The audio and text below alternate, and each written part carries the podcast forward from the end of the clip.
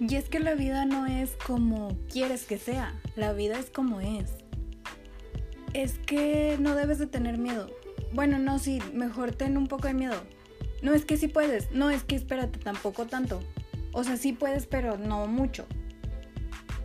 Hemos escuchado tantas veces todas estas frases que realmente hacen que tu vida se vuelva y se desenvuelva.